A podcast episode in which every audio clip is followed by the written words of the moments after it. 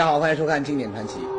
呃，去年热映的 3D 版的《泰坦尼克号》，想必不少观众都看过。片子一开头呢，为了找到沉没于海底多年的泰坦尼克号，人们又是潜艇，又是水下机器人，可以说花了老鼻子的钱。而人们之所以肯不惜血本，那就是因为一旦找到了这条沉船，您就别说那点本钱了，寻宝人今后八辈子的花销，那都能赚回来。这话呀，可一点都不带夸张。再举个例子，二零零七年十二月二十二号，中央电视台直播了轰动世界考古界的一件大事儿。什么事儿呢？我们的水下考古工作者经过二十年的努力，终于在广东阳江海域把南宋沉船“南海一号”打捞出来。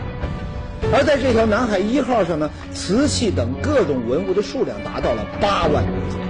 估计总价值超过三千亿。哎，之所以说这两件事儿，那就是想告诉您，这古代沉船呐，十有八九它都是大宝库。刚刚说的这个南海一号上的那些文物的价值，你听着挺吓人，三千亿还是美元。可相对于所有沉船里的宝藏来说，它却连九牛一毛都谈不上。您要知道，千百年。有不计其数的船只，因为各种原因，载着无数的金银财宝和艺术品沉入了海底。据联合国教科文组织推算，全世界如今沉睡在海底的沉船的残骸大概有上百万艘。假如把这些沉船里的宝藏全部都给打捞上来的话，那总价值将达到几兆亿美元。几兆亿美元是个什么概念？这么说，美国、中国、日本三个大国一年的 GDP 你加起来，那差不多也就是这个数，吓人吧？哎，这么大的一笔无主宝藏，打主意的人那自然少不了。多年来，各路探险家、投资商还有考古学家，那都费尽了心思，想要寻找和打捞这些深藏在水底的宝藏。不过呢，有句话怎么说的来？对，有福之人不用忙，运气好啊，你不用冒着风险穿洋下海，宝藏呢，他自个儿他就送到你面前来了。怎么，不相信？得，看完今天的故事，您再说这话。那是二零一零年的九月十六号，这天呢，山东省菏泽市啊，它下了一场特大的暴雨，很快呢，这积水呢就把菏泽国贸中心的建筑工地啊给淹了。好不容易等到雨停了，哎，工人们就赶紧就找来了抽水机，想把这积水抽掉，好继续施工。没想到，水还没抽完，这烂泥竟然冒出了一些陶片儿。好奇的工人再往下一挖，呵，不得了，地底下竟然有不少腐烂的木板和整件的陶器。那不用说，这是发现古墓了。二零零一年。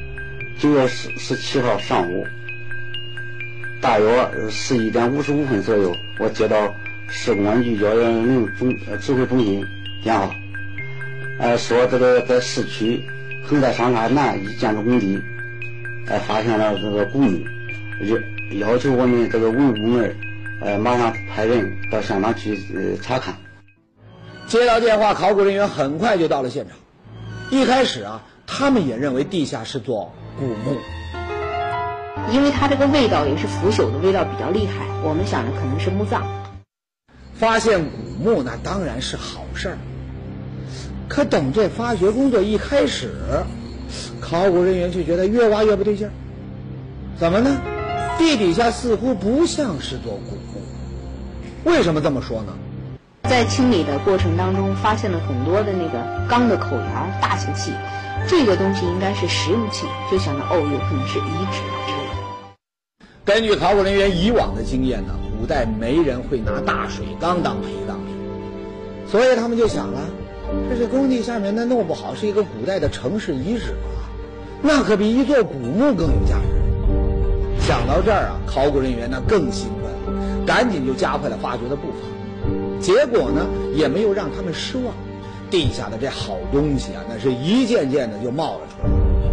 最先出来的是是一对寿山石罗汉，一个那个降龙和伏虎的那个罗汉。当时降龙伏虎的那个罗汉是趴在那地方放着，我第一眼看见他的是背部，只是感觉是一块红色的东西，因为在泥土里面清出来了以后呢，看到一块雕刻，当时因为那个颜色太鲜艳了，第一判断我还以为是那个珊瑚料的东西，因为也没有去泥啊什么，也没有仔细看。后来就把这一件文物清出来以后，接着就是一件伏虎的罗汉，两件罗汉挨着的。寿山石，那个是咱中国的石中之王，贵比黄金呐、而出土的古代寿山石雕，那更是少之又少。刚出手，他就挖到了这么好的东西，那您说能不让人高兴吗？那么就在大家的高兴劲儿还没过去的时候，哎，这地底下又冒出了一个大惊喜。非常漂亮。当时是这样子，然后慢慢的一点一点是口径、口沿儿出来了，最后是那个脖子那个地方比较细，挖出来的时候，那个颜色就只有一个词能够形容吧，温润如玉，就是那种感觉，非常漂亮，感觉那种颜色让人看了很舒服那种那种感觉，就非常喜欢那个瓶子，玉壶春瓶。总之，后面的惊喜那是一个接着一个，什么瓷器啊、金银首饰啊，一大批珍贵的文物，那是纷纷出土。发现了一百多件文物，但是呢，它涉猎了好多门类。它不是说光是有瓷器，并且有铁器、有铜器，还有金金器、银器，还有漆器，所以它包括的这个门类比较多。看到这儿啊，肯定有人好奇了，哟，说这地下怎么就这么多的好东西呢？难道是挖着了哪个帝王的陵墓或者是宝藏了？哎，告诉你们，陵墓那肯定不是，不过宝藏嘛，还真有人是这么看的。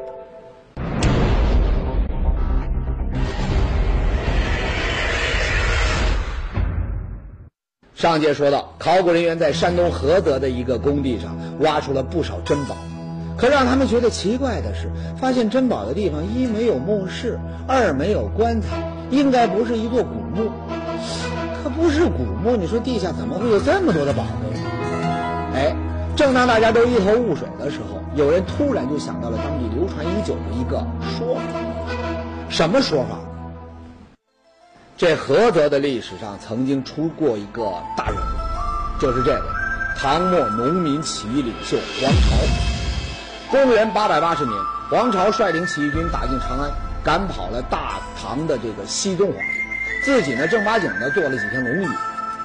那么据史书上说呀，这哥们儿发达以后有两大爱好，第一是心狠手辣，爱杀人，在历史上留下了黄巢杀人八百万的恶。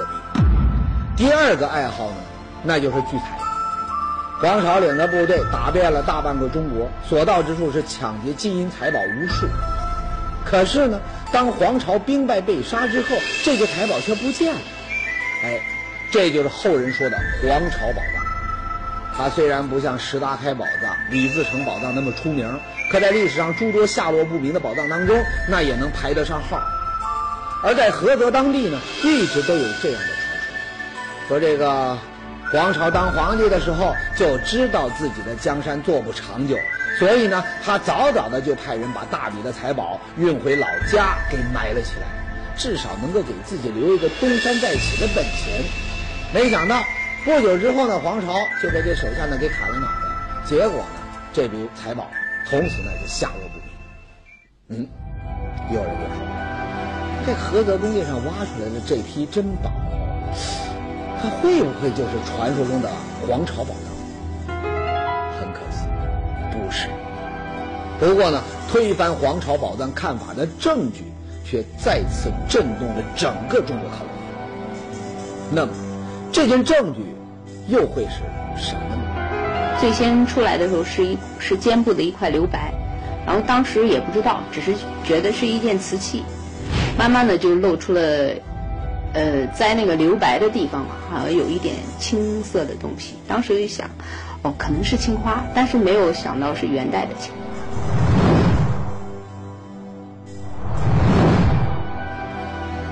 大约就是先是露出肩部然后慢慢的是口沿部分后来找的是底部因为当时那个在那个水里头还有泥也是比较难弄的我力气也比较小。后来就是我们同事，他把这个青花就给嗯帮忙抱出来了。当时嗯拿出瓷器以后，知道是一件元代的，是一件青花的龙纹的梅瓶。嗯，也没有仔细看它的那个龙纹的梅饰，那个龙的那个纹饰也没有仔细看，所以根本当时就没有想到是元代的青花。原来啊，在接下来的发掘当中，考古人员从地底下又挖出了三件元朝的瓷器。黄巢他是唐朝人，宝藏里面却有元朝的文字，那很明显，这批宝藏跟黄巢没关系。但是，这三件元朝的瓷器一出土，同样是引起了轰动。为什么呢？咱们也来看看这三件瓷器。这件是最先出土的龙纹青花梅瓶，它器型硕大，高达四十三厘米。虽然在地下沉睡了六百多年，却依然色彩饱满圆润，堪称瓷中精品。这两件呢，是一个元青花高足碗和一个元青花炉焰纹盘。虽然已经有一点破损，但在专家看来，它们同样是难得一见的好。三件就是元青花，因为它跟那个吐鲁坊的那些东西都能对应起来，尤其是那个就是那个高足碗里边画的那一个叫角玉，我们这个地方叫桂玉，和那个水草的那种就是说这个呃造型是很很典型的，就是说元代的这个青元青花的这种风格。这三件青花瓷的。胎质啊都比较坚硬细密，器底啊或者是足部都普遍有火石红色，这也是嗯元代瓷器中瓷胎上的这个时代特点。也就是说呀，这三件瓷器那都是如假包换的元青花。那么，但凡懂一点文物的观众，那就知道。这元代的青花瓷，那可是中国古代瓷器中的战斗机啊，相当罕见。那么国内呢，大约有二百件左右吧。东南亚一些国家还有一部分，但是呢，那些器型呢都比较小，嗯，其精品啊，嗯，也是少之又少，嗯，所以本着物以稀为贵的这个，嗯，这种说法吧。所以呢，元青花那是当今这个收藏界是很受追捧的一种器物。所以在考古圈里面有这么一种说法：干考古的人一辈子能挖到一件元青花，那就算是撞了大运。而菏泽的工地上，一下午他就挖出了三件元青花，那只能说呀。这批考古人员的运气比前不久这双色球彩票他中了三点五亿大奖的那位幸运儿的运气还要好。我这么说呀，那肯定有不少人要问：你把这几件瓷器说的那么神，他们到底值多少钱呢？哎，您要说这问题啊，忒俗了。文物的价值哪能用钱来衡量？不过呢，您既然想知道，那红宇也就俗一回，给您说说。它的价钱，这个罐子呢，我想但凡懂点收藏的观众，他肯定都看过。没错，它就是元代的青花瓷罐“鬼谷子下山”。二零零五年，它在伦敦可是拍出了两亿三千万人民币的天价。而菏泽出土的这几件元青花，特别是那个最大的龙纹梅瓶，专家们说，它的价值不会比“鬼谷子下山”差。这个对于元青花梅瓶，大家都很关注，它值多少钱？嗯，好多人提出这样的问题。在呃开新闻发布会的时候，在会下的非正式场合，有人问山东省文物店总经理宋伟红值多少钱？他作为这个文物经营单位的老总。以这个身份非正常场合说，如果这个东西拿出来拍卖的话，起拍价不低于一点五亿，已有影视估的很低了，有有认为估得很低了，在艺术的程度来说，应该是无价之宝。如果我们想给他个价钱，我想远远不止一亿。这是我自己。而且我谈完了以后，很多朋友朋友不光是认为我的除了给他估的价高，还认为低了很多，说你把这种这么珍贵的东西能弄出这么一个小的价钱出来，你是在想干什么？乖乖，一点五亿，这还是最保守的估计。怎么样？我前面说的那些话不夸张吧？那么这些价值连城的宝藏，为什么又会出现在一个既非墓地又不是宫殿这样的地方？它的主人会是什么人？哎，搞清这些问题，就成了下一步考古工作的重点。随着考古工作的进一步深入，又一个所有人都没想到的情况出现在了大家的面前。后来在发掘的过程当中，出土了一块比较长的板子，这个板子大约是三年左右发出挖出来的。一开始呢，考古人员还以为挖出来的是一块棺材板，啊，都挺高兴。哎呀，找到了棺材，那说不定就能找到墓志铭啊、主人的尸骨什么的，啊，这个珍宝的来头那就有线索可查了。可等他们再往下一挖，却傻了眼。在清理的过程当中，这个板子出土了以后，大约有四米左右。然后在它的板子的南边一点出了一个船上面的桅杆，就是那个应该是船上面的舵叶的一个一个一个杆。然后我们就知道，哦，这是一条沉船。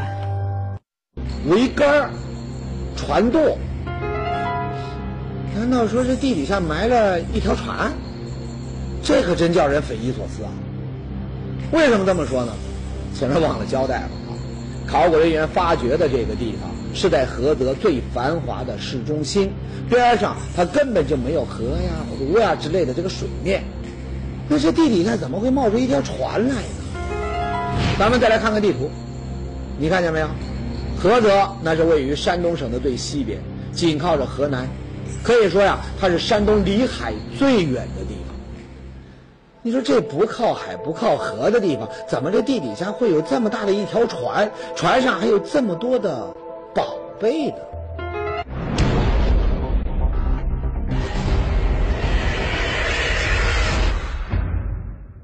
上节说到，在挖出元青花和其他珍宝的地方，考古人员呢又挖出了船板和桅杆，这也就意味着这批珍宝很可能是装在一条船上。哎，事情到这儿，那可是越来越蹊跷了。不靠海不靠河的地底下，怎么会有一条船呢？实在是让人想不通。不过呢，在考古界有个说法叫“一船十墓”，什么意思呢？其实就是节目一开头我说的，这一条沉船，往往比十座古墓还要有考古价值。所以呢，知道发现古船的这消息之后呢，山东省文物局马上抽调各路专家，组成了专门的菏泽沉船考古队。经过考古队几个月的细致发掘，那么地下的这条船呢，终于是完整的呈现在了人们面前。这是一条木质大船，船体长二十一米多，宽四点八二米，高一点八米。除去船头船尾，整条船。还分成了十个大小不等的船舱，而之前发掘出来的那些宝贝，可以断定都是从船上出去。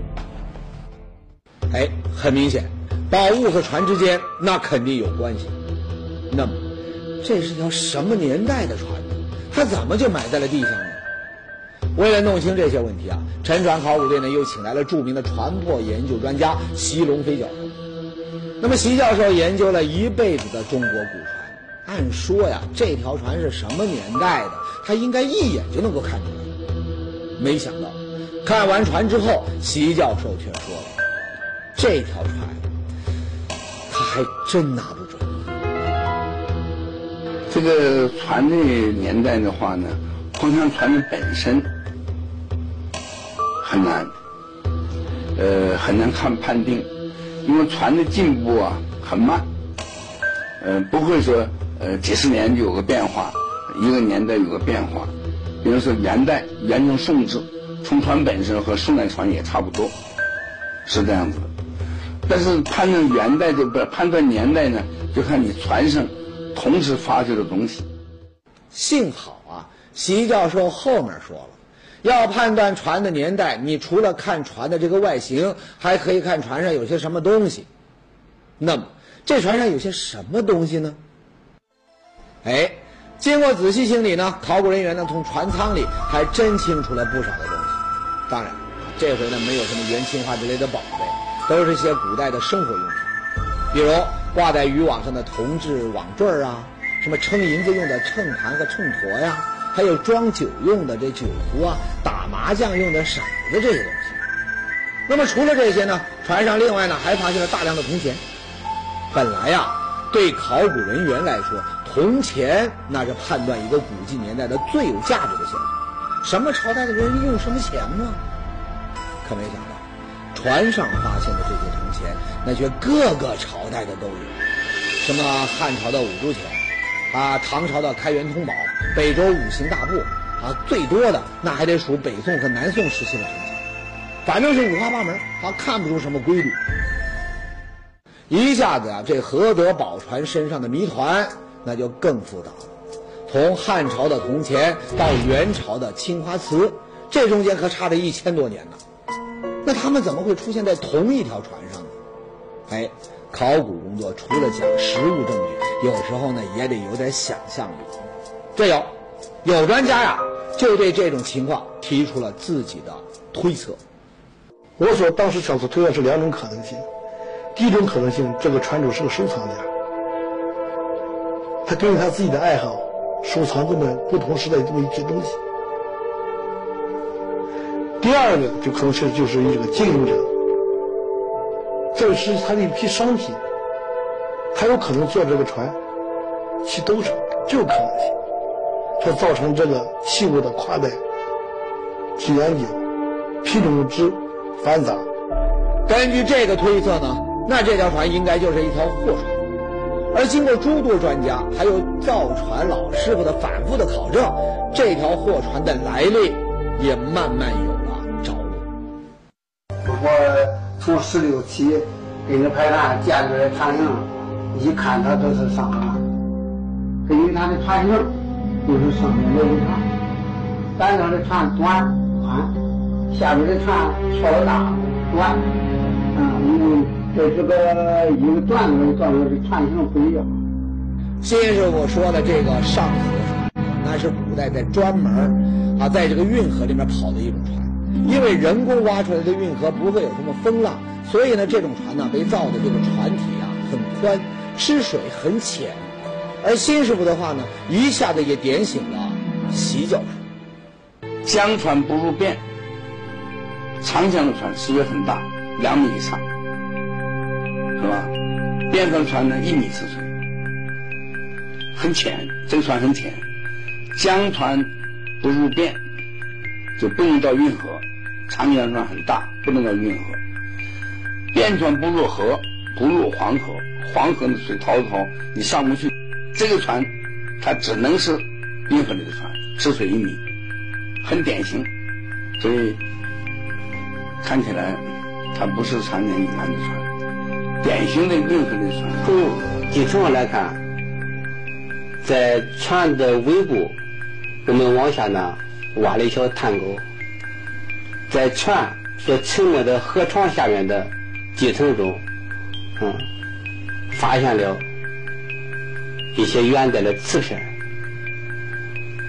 那么就说明这个船最早早不过元代。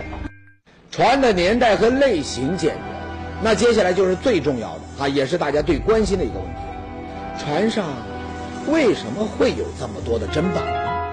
哎，专家说，这个呀很好解释。据史书记载，宋元时期的货船，除了运粮食这样的大件儿，它还承担着类似于咱们今天快递公司这样的角色，顺带着它帮人运货。所以船上有点什么贵重的宝物，那也不行。这可能是搬家的一个官员搬家，啊，从上任呢、下任呢，那个这个龙的龙纹冠的话，这是皇家赐给的，你买不到的，你也不能保存，也也也不能买，那肯定皇家赐赐给的。所以这种官呢，也是一个比较大的官僚。根据现有的线索呢，专家们设想了这样一幅场景：六百年前啊，也就是大概在元朝的时候，有一个达官贵人带着自己收藏的各种珍贵的瓷器和金银珠宝，坐船到别的地方上任。可这人的运气呢不好，在行船途中，他坐的船突然被别的船呢给撞了，很快船就开始进水。木船起水的原因呢，还是因为是因为是撞击而形成的。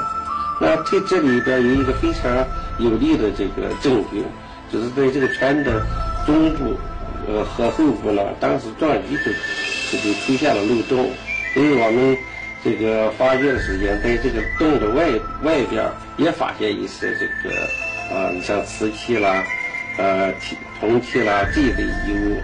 那就是，当时这个这这个船撞击以后就有洞，就把这些东西这个漏到船的外边，这是一个非常有力的证据。眼看船就要沉了，那自然船上的人呢是惊慌失措，争相逃命。那至于船上那些名贵的瓷器和金银珠宝，说到底不如命值钱。这时呢，谁也顾不上，结果呢，人跑了，而船就渐渐地沉到了水底，一躺那就是六七百年。直到二零一零年的一场暴雨，让它重见天日。哎，说到这儿啊，有关这条地下宝船的重重迷雾，那算是全部被解开。现在呢，专家们对船和船上的珍宝还在进行更仔细的研究。也许啊，用不了多久，宏宇呢还能告诉您，到底是哪个倒霉蛋在运河上破了这么大一笔。当然，也算是给后人留下了这么珍贵的一笔。